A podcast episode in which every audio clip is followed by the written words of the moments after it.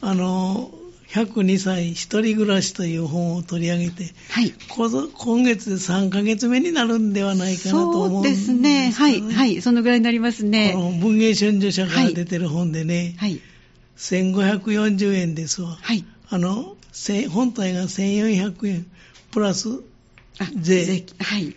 これで3ヶ月も話ができ たら安いもんですよね。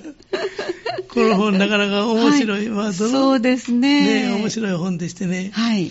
何回も繰り返しになりますけどね、はい。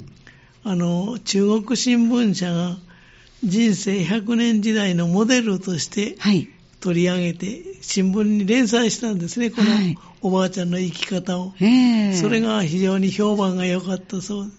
ええテレビでも取り上げられたそうですけども、はいでお大人気というのが、一躍スターになられでた。すね、本当ですいうね。金さん銀さん以来かもしれませんね。そうです。 ね。おなかなか面白い本ですわ。はい。で、この人、おあの、哲代おばあちゃんというのはね、はい。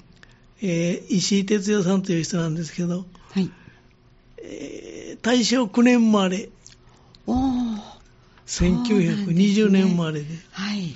20歳で小学校の先生になって、え56歳で退職するんですえね。で26歳で小学校の同僚というのか、まあ、小学校の先生していた両英何というものか分かりませんが両英有料化の両と英語の英はい。はい。両英さんと結婚してあの80歳頃に両英さんが亡くなってはい。に要するにに約20年前に亡くなってそうですそね。れからは一人暮らし。だから80歳ぐらいで20年間ほど一人暮らしをしているというん本当ですうねおばあちゃんです、ねはい。はい。で、このおばあちゃんの生き方が非常に、まあ、なんか参考になるというのか、一つのモデルとしてええ中国新聞社が紹介したと、まあ、こういう本です。はい。で本の成り立ちはね、ええ三つの、第3章、3つの章からできておりまして、第1章が100歳から101歳ぐらいまで。で、第2章が、この新聞に連載された時に、はい読者からの質問がいろいろあっあて、はい。その質問に直接おばあちゃんが答えてるんです。んで、第3章は、その後102歳になるまでの間を第3章でまた出しているという。はい。まあそういう本なんですよえね。えで、第一章の途中で話が終わったんですが、はい。 7月はね、はい第一章は100歳から101歳まで。で、そのテーマは、はい。今日も口実、良い日あーというテーマなんでねえ本当ですよね。日記風に書いてあるんですね、このえで、えに2020年の10月が最初なんです。錆びない桑でありたいのというのがえ一つのテーマです。はい。で、20年の11月が嘆くよりも忙しく動きます。要するに、暇になったらろくなこと考えながらね動き回るという、 はいそういう生き方ですね。。で、20年の12月が苦労のない人生はつまらんです。ええもうすごい考え方ですね。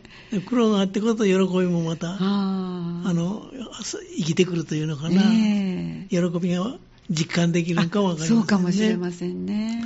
それから20 2021年の2月が先々の楽しみが張り合いだ例えば日記にね、ええ今度はそのなんか仲間と会う日が何月はい近づいてきた、それを楽しみに生きてるとえいう、え先々の楽しみが張り合いになっているはい。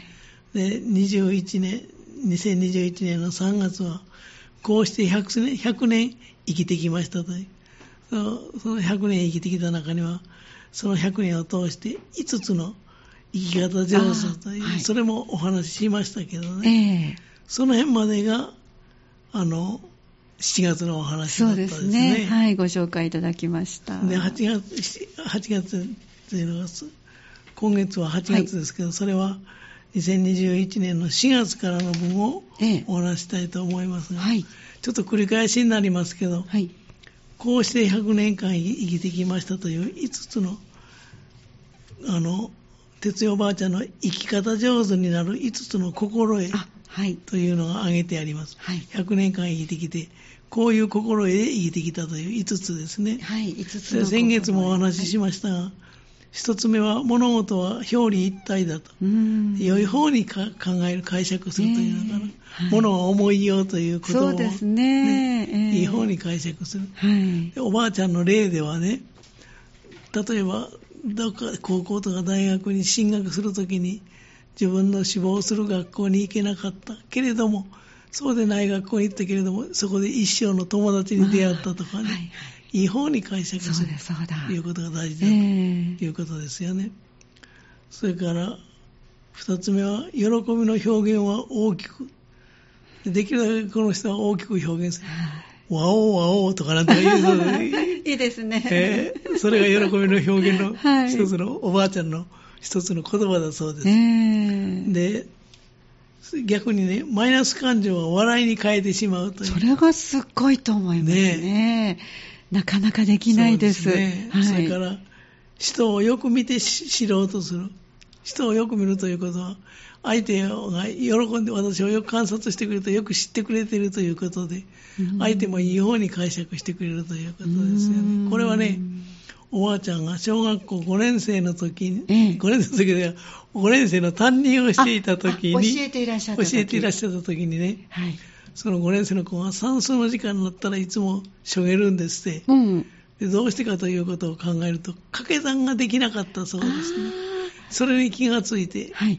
掛け算を一生懸命教えたらごっつその算数が楽しみになってきあたそうだからやっぱりまあ人をよく見るというのは学校の先生の特徴でもあなるんかんでねそうですねあるんですけどね、ねええそれからあの最後はね5つ目は手本になる先輩を見つけるいいですねこれもいいことですよねええそれ人生私もそれは思いますわはいこういうふうなこうあの人のような生き方ができたいなと思う、そういう手本を見つけるというそうですねいうことねでこのおばあちゃんの手本ははい姑さんだったそうですあ姑さんの生活が自分にも移ってきてもう気がついたら姑さんと同じようなことをしていた例えば家の周りを一生懸命掃除をするとかうん夜になったら護衛歌をあげるとかね大きな声出してうんええそれをずつ見てこういう生き方がもう身についてしまったと、まあ、それが長生きの秘訣だと、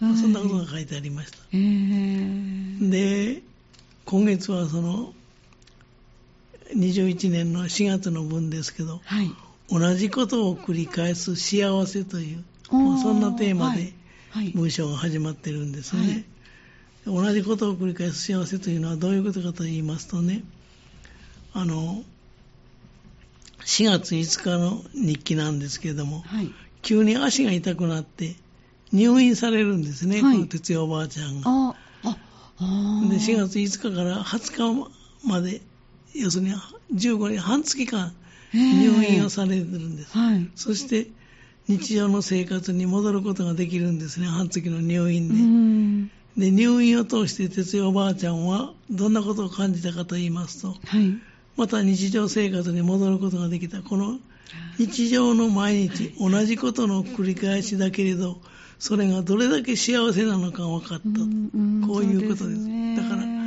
小さなことにも発見するというのか、喜びを感じるというのかな、そうですねあのちょっと指を怪我しただけでもそれが使えない間が治ってきて使えるようになったらそうですよねあーこれは良かったと思いますかそうらですねね。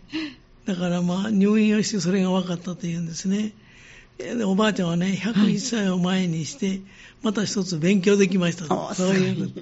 要するに、まあ感謝の気持ちっていうのかあねー、そうですね感謝に勝る能力なしという言葉がありますけれども、やっぱりあー感謝するからこそ幸せになれるんだ、だということも言えると思いますよね。で要するにその一見平凡に見えることが実は幸せなんですね、ええ我々考えてみます本と当そうねですね。あの当たり前のことを幸せと感じる心が、まあ、幸せを呼ぶのかも分かりません、うんそういうことってよくありますよね、ええ我々つい健康なんか当たり前だと思いますけど、はいええ病気になってこそ健康のありがたみが分かるとそうですとね。いう言葉もありますようにね。で、その次、20 2021年の5月のテーマはね、はい。機嫌よくは自分次第だと。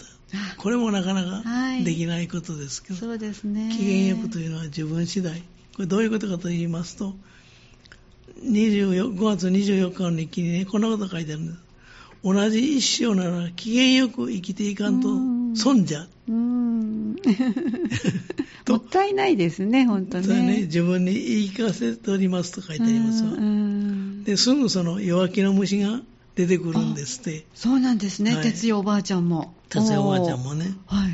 で情けないこともしんどい思いもうん全部自分の心であってうんそれを引きずるのも打ち切るのも自分の心次第そっか。自分の心は自分で育てるしかないというそういう考えですよねう。んでいくつになっても切磋琢磨ですなとそういう言い方をしてますようんだからやっぱりその心の持ち方というのかねねえものは思いようということかな。はい、そうですね。あの私もこれ懐疑的だったんですけどやっぱりいろんな人の長生きしているのを見るとやっはい。ぱり人生前向きに捉えている人が多いようですね、ええ私はねこんな放送するまでは前向きってそんなにいいことかなと思 ってじ人生後ろ向きの場合もありますし、ええその人の性格によってはねあんまり前向きになれないこともあるんですけどそれはやっぱり心の持ち方次第だと哲代おばあちゃんは言ってます、ねえ。で哲代おばあちゃんもいろいろと悩みとかはい。苦しみがあるけれどもそれを前向きに生きていくということが大事だと、はいまあ、言われてみれば当たり前のことなんですけどえね、えでね近くにねはい。時々様子を見に来てくれる名護さんがいらっしゃるんですってはい。その名護さんはこんなこと言ってますわおばには子供がいないからうん。命ある限り自分のことは自分でしなきゃと思っているとはい。やっぱり子供がいないというなうんんか負い目というのかな逆に甘えの心を持たないようにされてらっしゃるんですね。そういうことですよねああだからこう年を取るという老いることへのええ覚悟が人とは大きく違うというふうに名護さんは見てるんですよね、生きて生きやすいように自分をいつ上機嫌にしておくうんこういうことですようん私も見習いたいお手本のような人ですと、まあ、そういうようなことを言ってますわもうそんなことですよね、だからやっぱり人間迷いとか苦しみとか悩みがあってもはい。それをどういうふうに要するにプラスマイナスの感情をどう処理するかということをおばあちゃんも言ってますけど、ええそういうことですよね。思うのは自分ですからあね、ー結局ね。そういうことですよね。ねで後半もうちょっとこれ続けましょうえ。か。わかりました。じゃあ、ここでちょっと一曲はいお届けしていきましょう。はえ今日は第4水曜日ということで、豊かな第3の人生のすすめ、社会心理学ご専門の大前守先生、毎週土曜日、えー朝9時40分から放送の家族エトセトラでおなじみですね、港川短期大学元学長、社会心理学ご専門の大前守先生にお話をいただいております。後半も先生よろしくお願いします。よろしくお願いしす。ます。あの続きですけどね、はい。 2020年の10月からはい毎月テーマを決めてずつ日記にそう紹そうですね介してるんですけど、はい。 21年の6月はね、はい。一人暮らしの日々を愛おしむというテーマなの。愛おしむってなかなかすごいい言出てこな葉いでですすよよね。ね。あのほろぼろとするというのが、ね、そうです心ね。が温まるようない言や、葉ですよね。本当に、はい。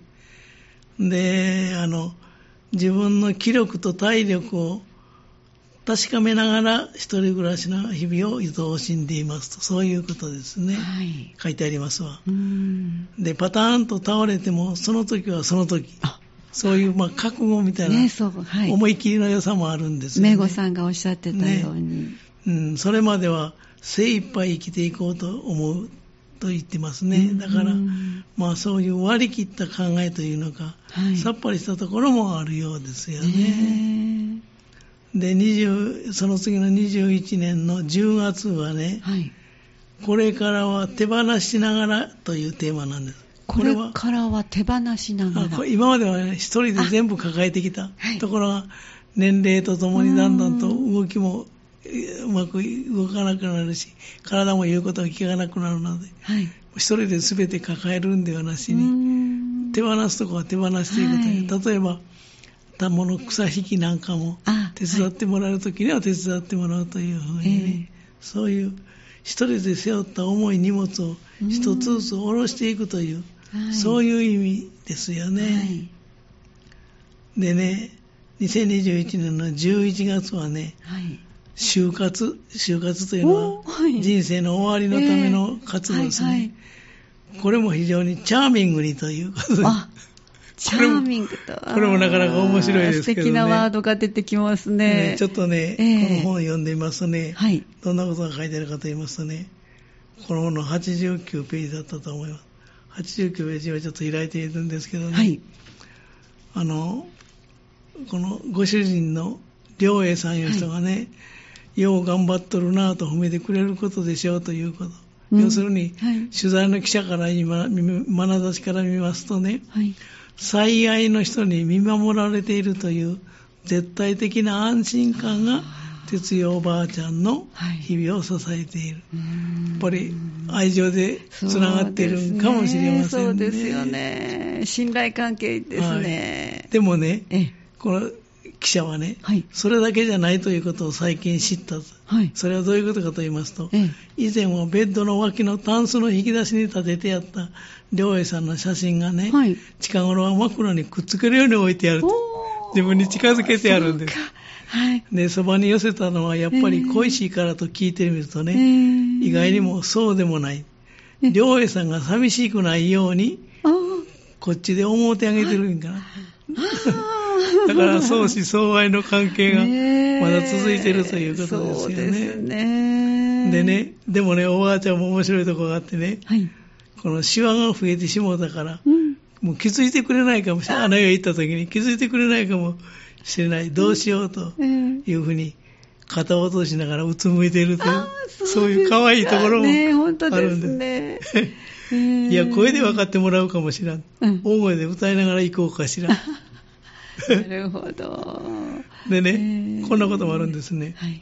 死後の話なのに、死んでからの話なのに、締めっぽさは全然なく、むしろ生き生きとした、ええ想像の翼を広げる哲代おばあちゃんだ。つまり、円熟した人が放つ、穏やかな輝きを感じるということですよね。うんそうですね。死ぬということは怖いことではなくて、はい。生きることの延長にあるのだと教えてくれると。はい。で、向こうにええ人がいたりしてという、この、両栄さんにちょっと はい嫉妬するところも、そっか、20年経ってますからね。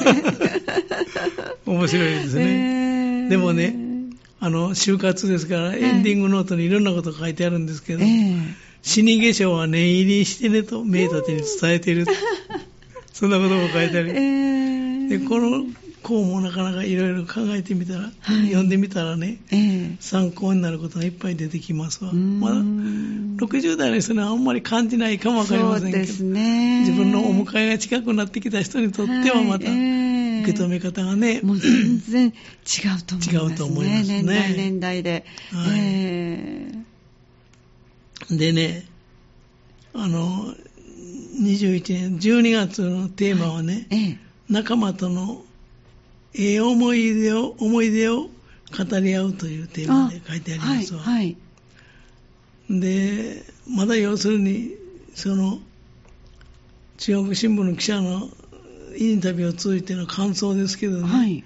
哲代おばあちゃんの日記から、この家をどう、どうするのか、家をねあ、ご自身のお家を。ははいい。はい人生をどうしまうのかという、んまあ、頼る子供がいない哲代おばあちゃんのうん苦悩がにじみ出ている文面もあって、あ先祖とか夫に詫びることで、あ。この苦しみからの逃げ出そうという痛みが読み取れるけれども、おばあちゃんはうん人生のこの宿題から逃げずに向き合っていくんだろうとつくづく思います。あそうねえ、逃げたらあかんということはよくありますけど、うんやっぱり子供がないという寂しさはその人でないとわからないかもしれませんね。そうですうね。んで、哲代おばあちゃんは夕食後にね、はい。自分の心に響く言葉があるんじゃないかとはい思って、ええ。あの、よく新聞の広告なんかに出ている、鎌倉時代の仏教書の「歎異抄」といあうはい本がありますごね。ざいます仏教書ね。五木ひろゆきさんも書いてらっしゃいますね。もしねは「い歎異抄」のこコマーシャルには一人でなんか離れ小島で一人で生活するには本を一冊持っていくのに何を持っていくかと言ったら「歎異抄」を持っていくという人が多いん多いでんすってですか。あ、そうまであ、す。そんな本で、まあ、ええ要するに心に響く言葉があるんじゃないかと「うん歎異抄」も時々読んでるということです、ええ要するにこの人も人間ですからやっぱり苦しみとか迷いがそこええにはあるんでしょういねや、当然そうでそそそのこともこうお話しできられる心のこうあの開けたそう方ですねっていう感じもしますねそうですね自分の弱みが出せるっていうのはそうです一番あだのから素前直向きにに生きようとするのはええ弱みがあるからこそはい前向きに生きなければということもありますよねう。んだから弱みというもの辛さというものを否定するんではなくてそうそうですねそれと一緒緒に生きていくというのが、あの、伊豆木博之さんの、はいあの、なんていうのかな、悩みながら生きていくという、はいそういう文章になるんではないかと思うんですけどね。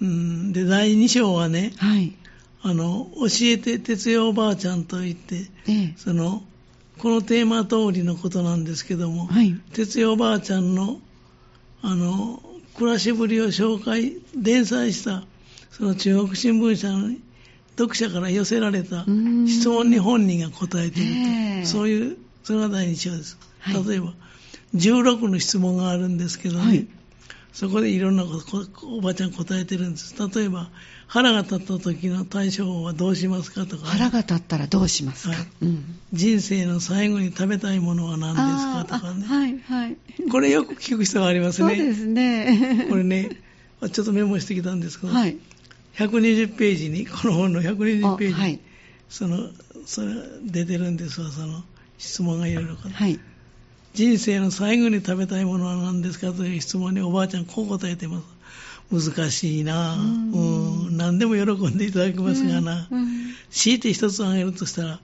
バラ寿司かな。おお好きなんです ね。うんそもそも私はお酢が好きなんですって。はい。それ体がや体体が柔らかいのもそのせいかもしれない。柔軟体操も非常に柔らかそう柔軟体操ねされてらっしゃいましたよね。8つのあの心得でね。そうですよね。はい、8個目に出てうまんした出ね。てます ね。体操するという毎ね。日のねルーティンということで。で、これはね、やっぱりちっちゃい時からお母さんがはい。お祝いがあるために作ってくれた、そのね思い出もある思いみ出たい思い出と一緒ですね結あるみ局たいですね。うんそれから質問の中でね、はい。エンディングノートにどんなことを書いていますか、あはい就活のと就ころです活けど、のね。ノートに。で、このおばあちゃんの答えはね、はい。やっぱり子供がおりませんから、うん名たちに迷惑をかけないおめ名護さんにはい。迷惑をかけないようにしようとしてる。で、80歳を過ぎた頃から、うんあの、ぼちぼちと買い取りますと。はい。で、思いついたらあちこちのノートに買い取ります、経済。うんようわからんことになっとる。 一回整理せないかんはいな。あちこちに書いてられると。ねえとにかく細かいことをバッチリと書いて決めてある。例えばね、お葬式は自宅でしてくれとかね。はい。香典返しの品はこれにしてくれとかえ、え最後に着せてもらう着物はこれにしてくれとうわーはいそこまで書いてるというんです。そうなんでです。、葬式の喪主のスピーチも考え てる。学校の先生の時そのうですねあれが出てきてます ね。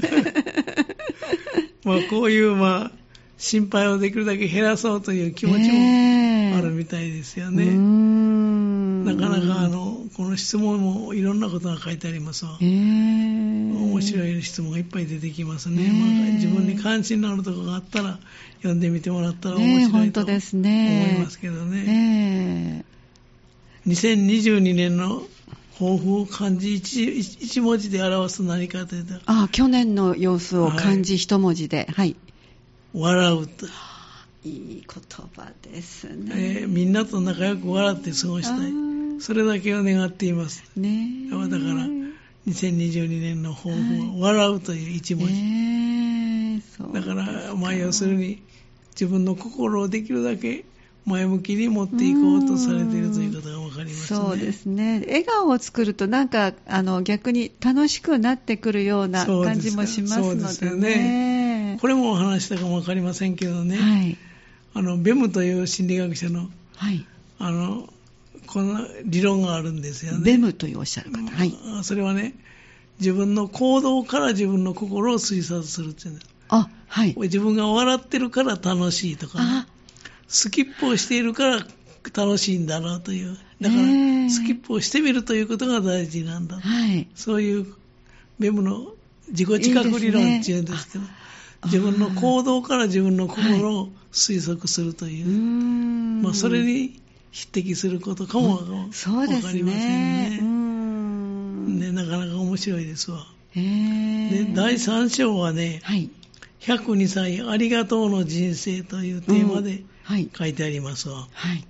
2020年2月は、体重が増えて入院、体重が4キロ増えたんかな。おー、すごいですね。なんか4キロ、1ヶ月入院して4ちょっキロと、はい、はい。減ったんですけどね。あ、あ、減って、はい。だから4キロ増えたのか、から4キロ減ったのか分かりませんけうど、ん1ヶ月で4キロ体重が減ったと書いてあるよ。うん。この人、食欲もかなりあり旺盛でしたよね。そうですから伺ってると、前あー説明していただいたお話だと。そうですよね。ほんで、ちょっと話それますけどはね、い。はい。和田秀樹さんというあの、あはい路地問題、ねよく書いていらっしゃいますね。私も好きで、あの、あーところどころ、あの、ウェブのニュースなどであー拝見しております。あの人の本読んでましたらね、ええ。あの、高齢者になるとね、普通野菜から食べたら健康にいい言うでしょ。はい、はいも。う80過ぎたらね、はい。野菜から食べるのは間違いだそうです。はいというのは、野菜でお腹が膨れてしまう。ええ。しタンパク質が取れないっていうっかんりで取らなきゃ。す。 だから、タンパク質から先食べなさいというはい。ことを言ってますわ。ねそうですね。だからね、前にも言いましたけど、健康法なんてその人に応じたそういろんな方そう本当ですね法がありますね。そうですね。菜食主義で健康を保ってる人もあるし、ままあいろんな考え方がありますね。そうですね。ちょっと話それましたけどね。で、1ヶ月入院して4キロ痩せて退院したんですね。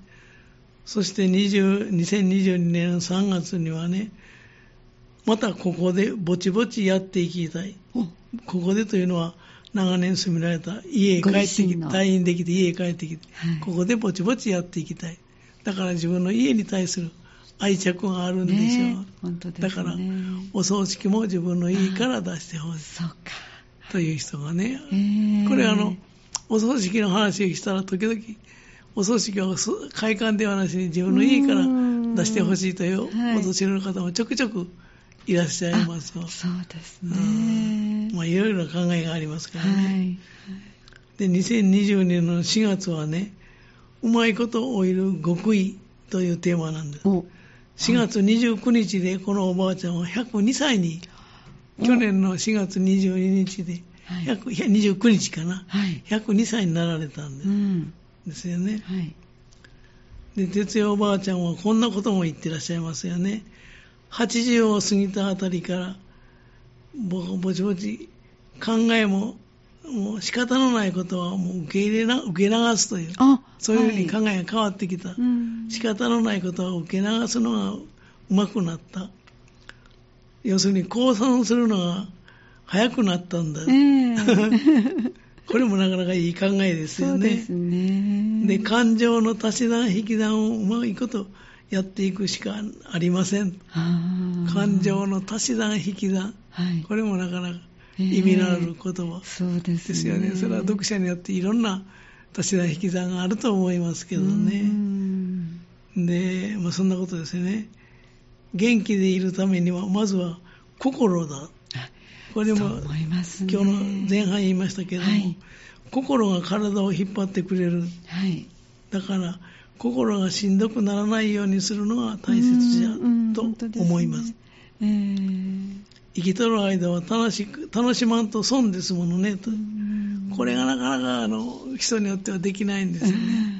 楽しまんと損だという考え、うんでもこのおばあちゃんはそんな考えに立ってるということですよね、えーで2022年の6月から第3章はこれ最後の項目になるんですよね、はい。私らしく生きるための5つのなんでなんだったかな5か条やお、はい。私らしく生きる5つの条5か条はい。を挙げていらっしゃいますわはい。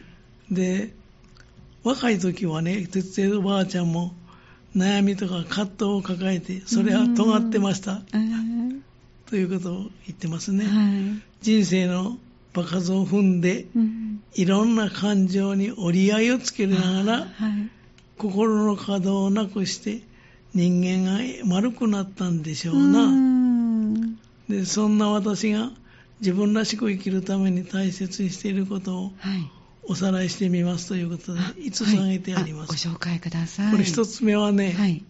哲代おばあちゃん流の私らしい私らしい生き方5つ、5箇条1つ目は自分を丸ごと好きになるこれはよく言れわれることですね自分を好き丸にごとっていうのも難しいとこですけそうど、ですねはい、丸ごと好き丸になごる。と好きになるはい。 2つ目がね自分のテンポを守るあ、なるほど。自分のスタイルで生きていはいくということでしょうね、いわゆる自分のいい意味でペース、マイペースそをう守る。そうそうですマイペースはいで。すよね、はい。それから3つ目はね一人時間も大切だあ、一人時間も大切。この人は人に出会うのが好きなんですけど、ええ一人時間も大切だは。それから4つ目はいねはい。口癖はねはい。上等上等ああ、なるほもうど。こうよく言えばキリがないということでしょそううねですね。上等上等と樽を知るって感じですあーね。そうですよいいねですね。それから5つ目はね、はい。何気ないことを愛おしむというああ。この何気ないことを愛おしむこれがなかなかできなはいいことですけどね、ねこの5箇条について哲代おばあちゃんの具体的な意味付けはなかったように思うんですよね、うーんもうそんなことですわはいでもうちょっとこれええあのなぜおばあちゃんがはいこの一生懸命生きてきたかということをええこの記者がねはいあの中国新聞の記者がどういうふうにまとめているかといったようなことあが、はいもうちょっとお話ししたいんですけど、はいまあ、わかり今ま月したは終わってしまいましたがそうで すね、またじゃあ新来しい月テーマにに入るか、これを続けるか、ちょっと考えさせてください。そうですねはいわ、はい、かりました、はえー今日も102歳一人暮らしという、えー石井哲代さんとそれから中国新聞社との共著になるこの本からいろいろといろんなヒントをはいいそうですねただきました、あ今日のテーマはね、ええもう、できなくなったことを追わない、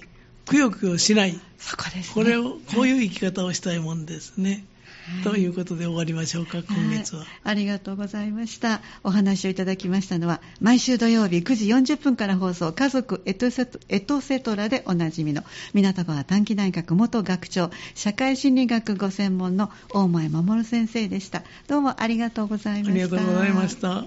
また来月もよろしくお願いいたしはいよろしくお願いしまますす。えー次回は9月27日の水曜日3時10分からお送りします。また本日の放送、明日までにはハニー FM のホームページにアップされます。ハニー FM ウェブラジオのアーカイブからぜひお聞きいただきたいと思います。そして今日ご紹介いただいたご本もまたこちらの方にあのお写真で出ると思いますからね、詳しく知りたいとおっしゃる方はそれをご覧になりながら、またご自分でもちょっと手に取ってみようかなという、えーそんなことをなさってみてもいいんではないでしょうか。豊かな第三の人生のすすめでした。